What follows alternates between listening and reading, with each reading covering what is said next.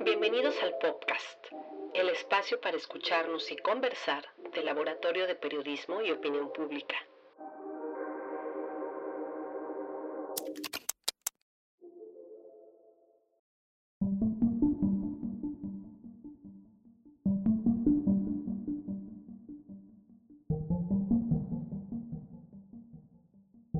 La obesidad es una condición que suele estar cargada de estigma.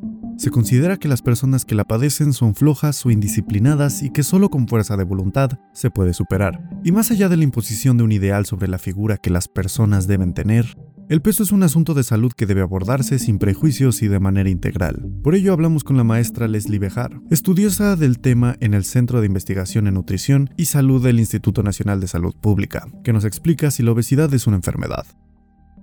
Es, una enfermedad muy, compleja, ¿no? Eh, donde se define o se definiría como cuando hay un exceso de grasa que eh, causa una afectación a la salud o un riesgo a la salud. ¿No? Y bueno, las causas son multifactoriales, son muy diversas y por lo mismo es bastante compleja, ¿no? Estamos hablando de que pueden ser causas biológicas, eh, hormonales, del entorno en el que vivimos, es decir, a qué tipo de alimentos estamos expuestas y expuestos, eh, los determinantes comerciales, sociales, eh, el nivel de ingresos, la educación, etcétera, ¿no? Es bastante, bastante complejo y entre todos estos factores se interrelacionan. Dejando de lado la parte de la apariencia, ¿por qué debe atenderse la obesidad? Hay como cierta confusión o cierto eh, que, vaya, sirvió para algunas personas el como ligarlo a un tema de apariencia física, pero no tiene nada que ver, ¿no? Cuando hablamos de obesidad, hablamos exclusivamente de tema de salud, no de cómo se debe el cuerpo ni de cómo se debería de ver el cuerpo, ¿no? ¿Y cómo afecta pues tener obesidad eh, al, al organismo? ¿Qué implicaciones tiene? Mira, hay, distintas implicaciones en nivel como multisistémico y esto obviamente dependerá del de, grado, del tiempo de progresión, etcétera.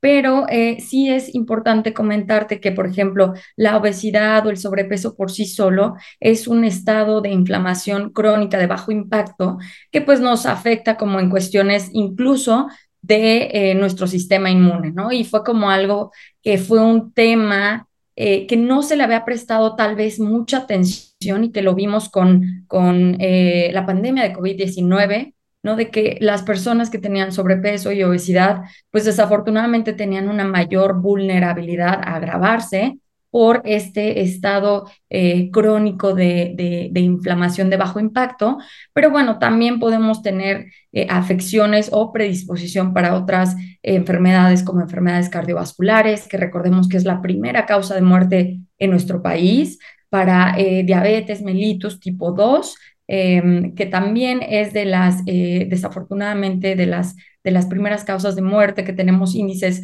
altísimos a nivel mundial cada vez desafortunadamente lo observamos en etapas mucho más tempranas, ¿no? También hablamos de eh, hígado graso, eh, hablamos de enfermedades hepáticas, hablamos de muchos tipos de cáncer que tienen cierta eh, predisposición cuando hay sobrepeso y cuando hay obesidad.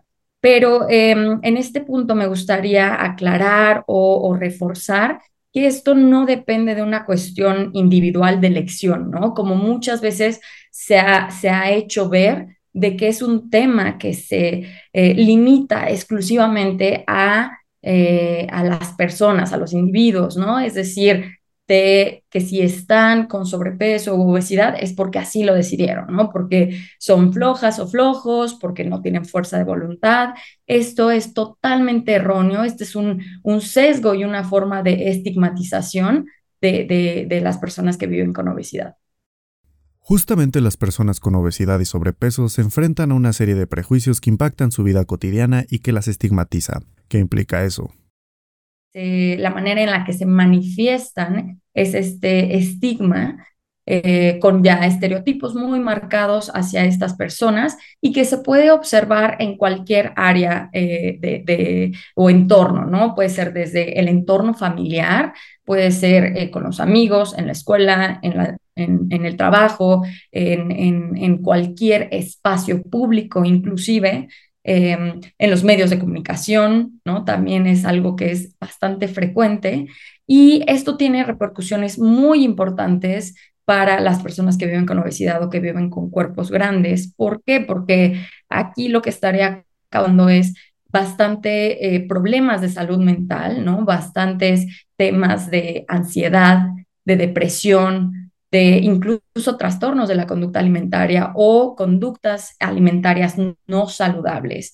Em, eh, causaría incluso que las personas, por ejemplo, a veces se tiene esta falsa creencia de que cuando a alguien se le juzga, se le señala o se le está como molestando, insistiendo mucho en que baje de peso eh, por la razón que sea, em, lo que causaría probablemente sería como el efecto contrario, ¿no? Si tú a alguien le estás todo el tiempo atacando que está así por su culpa o por su falta de voluntad, causaría el efecto totalmente contrario y contraproducente. Es decir, esa persona eh, buscaría menos atención médica. Y no te estoy hablando solamente para tratar un tema de eh, sobrepeso, de obesidad, sino que inclusive, por ejemplo, ¿no? Una mujer para realizarse un papá Nicolau por supuesto que si se siente como em, con esta carga social tan negativa y tan fuerte hacia su cuerpo y hacia su salud, porque según esto, según la sociedad, es un tema que ella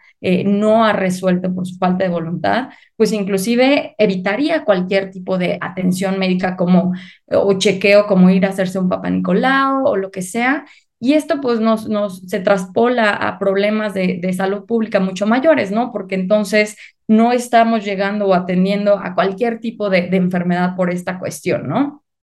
Entiendo que la obesidad es un asunto complejo. ¿Cómo hay que abordarlo? Mira, creo que en primer punto hay que como que tratar de entender de dónde viene, ¿no? De dónde vienen estas creencias.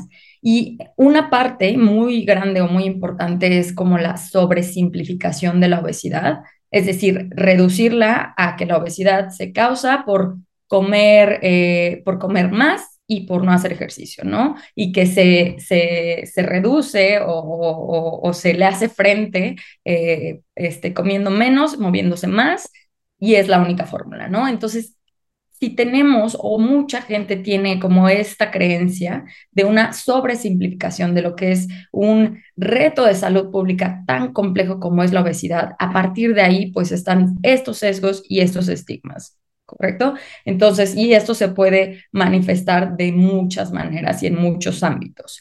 Pero otra parte también importante que genera este sesgo y este estigma es eh, la idealización de la delgadez y cómo se le ha asociado con un canon de belleza, por ejemplo, ¿no? Y esto pues ha sido eh, utilizado y abanderado eh, desde hace muchos años y fue como un boom con, con la televisión y con ciertas eh, marcas, ¿no? Que, lo, que lo, lo tomaron para incluso generar más, más ventas, hacerlo algo em, aspiracional incluso y me atrevería a decir que mucho mayor en el caso eh, de las mujeres, ¿no? Entonces, entendiéndolo desde dónde viene, podemos decir, bueno, ¿y ahora qué es lo que podemos hacer?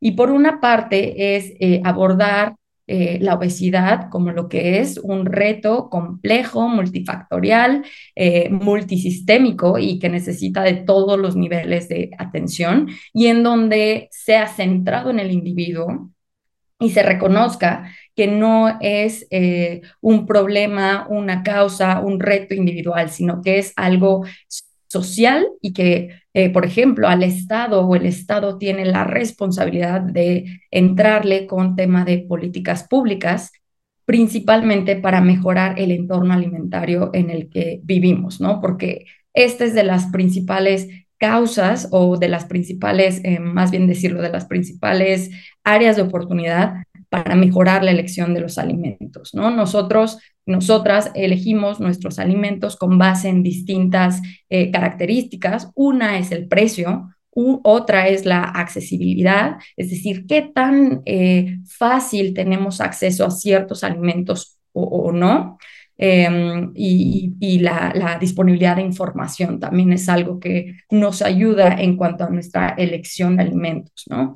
Y bueno, por otra parte, hablando del tema de esta idealización de la delgadez, es importante o es, es, es, es, es urgente como en cuanto a medios de comunicación, por ejemplo, el cómo se está comunicando. E incluso profesionales, nosotros como profesionales de la salud, las campañas de salud, los medios de comunicación, todos eh, jugamos un papel muy crucial en esta parte. ¿Por qué? Porque a veces se está con el afán de querer hacer campaña de salud o de querer estar haciendo, alertando a la población, etcétera, tal vez no se utilizan las imágenes más correctas, el lenguaje más correcto. Y esto, eh, lejos de estar como ayudando o alertando, puede crear como cierto sesgo o puede estar estigmatizando. Entonces, también es importante que pongamos atención en esta parte, que eh, las imágenes que incluyamos pues sean eh, digamos, em,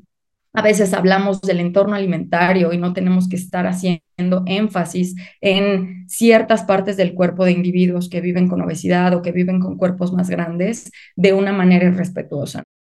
El reto es entonces luchar en contra de esos prejuicios, no solo de la familia, amigos, compañeros de trabajo, sino también del personal médico. Pero hay algo que está afectando de manera mucho mayor la salud mental de las personas que viven con obesidad o con cuerpos más grandes, que es el, el sesgo internalizado. ¿Esto qué quiere decir? Que ellas o ellos mismos dicen, no, pues claro, así estoy porque no puedo, porque me falta fuerza de voluntad, por eh, que rompí la dieta, porque no hago suficiente ejercicio, etcétera. Entonces, esta creencia es mucho más, eh, digamos, dañina en cuanto a su salud mental, ¿no? Afecta muchísimo la autoestima, genera muchísima ansiedad, genera demasiada culpa. Entonces, tal vez es importante, ¿no? Compartir con la audiencia que si eh, ustedes viven con un cuerpo eh, más grande de lo normativo, eh, sea importante que reconozcan o asuman que no necesariamente es por un problema de fuerza de voluntad, ¿no? Que hay muchísimos factores al alrededor que están, em, que, que, serían eh, las causas principales, ¿no? Entonces, y por otra parte, ¿no? Dentro de eh, los profesionales de la salud, el lenguaje ¿no? que utilizamos. Siempre es, es, muy importante y esto se escucha todo el tiempo, ¿no? Diabético, eh, hipertenso, pero yo no he escuchado nunca decir a alguien canceroso, sidoso. ¿Por qué? Porque es una carga muy fuerte de, de, estigmatizar a la persona, ¿no? Como de quitarle toda eh, y dejar únicamente a una enfermedad, ¿no? No eres o no somos las enfermedades que tengamos, ¿no? Somos una persona con alguna condición. Entonces siempre es primero la persona y después la condición, ¿no? Persona que vive con obesidad, no es obeso, no es obesa. Y como profesionales de la salud creo que es importante siempre preguntarle al paciente cómo te gustaría que me refiera a este tema, ¿no? Cada cuerpo es distinto y tiene sus peculiaridades. ¿Qué tenemos que cuidar para no querer caber en métricas que miden a todos y todas por igual? ¿Es confiable el uso del índice de masa corporal? Claro.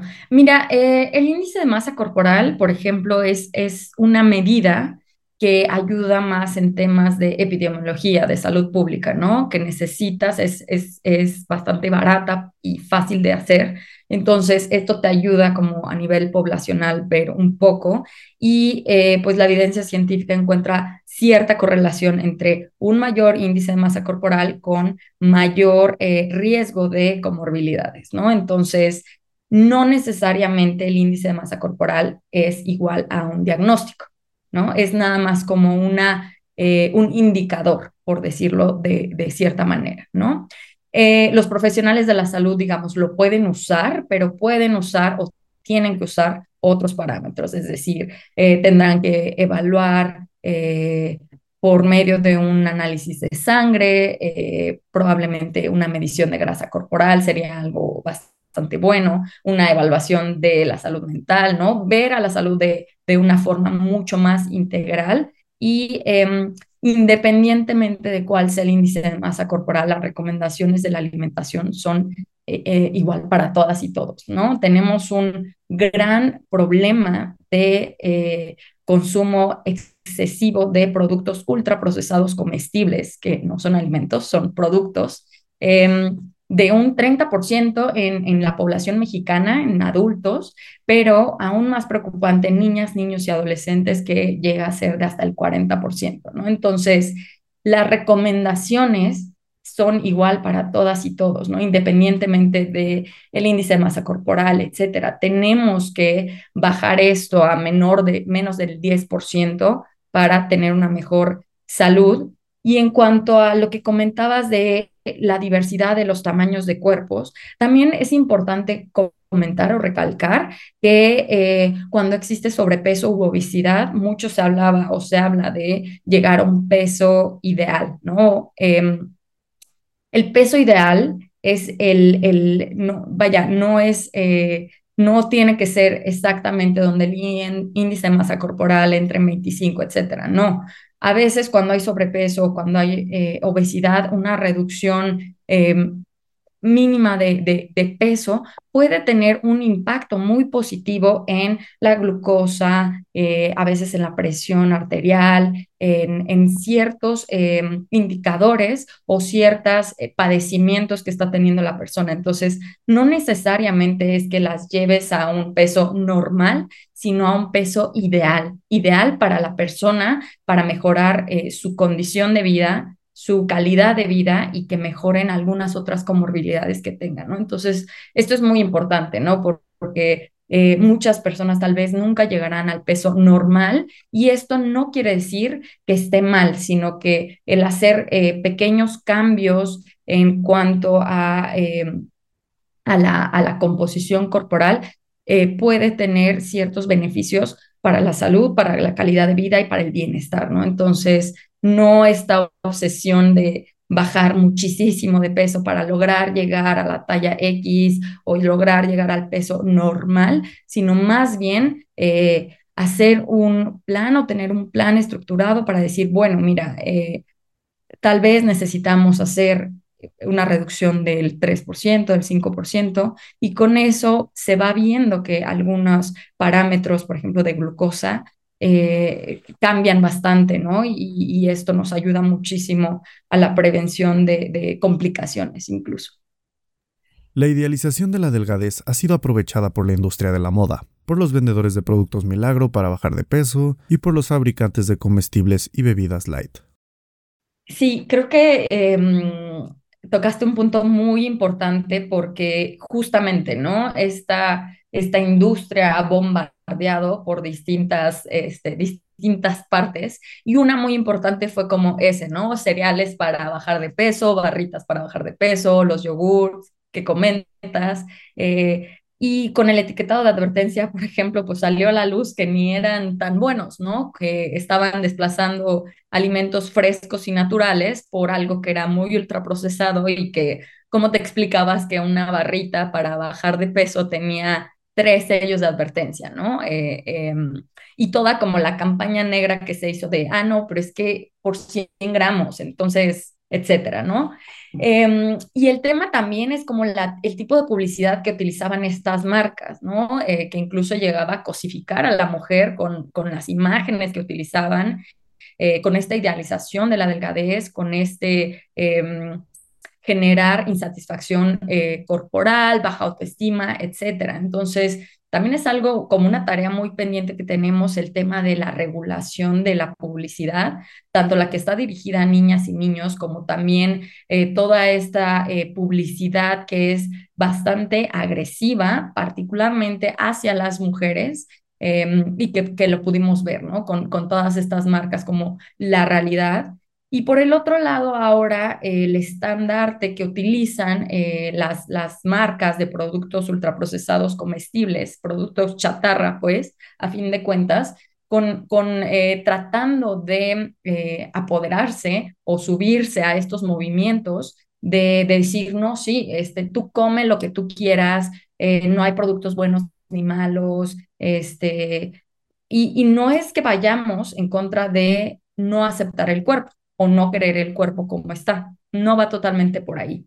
pero eh, creo que sí es una narrativa bastante perversa el querer apoderarse de un movimiento con tal de seguir vendiendo productos que son nocivos para la salud. Como recomendaciones finales, la maestra Leslie Bejar recomienda preferir el agua natural en lugar de bebidas azucaradas, tratar de consumir productos con la menor cantidad de sellos o sin sellos de preferencia, optar más por alimentos frescos y naturales de temporada y evitar el consumo de productos con edulcorantes. Acuda al especialista en nutrición para que pueda acompañarlo con un plan adecuado para usted. Agradecemos mucho que nos haya acompañado en este podcast. Entrevista por Kenia Velázquez, producción y narración, Emilio Jiménez.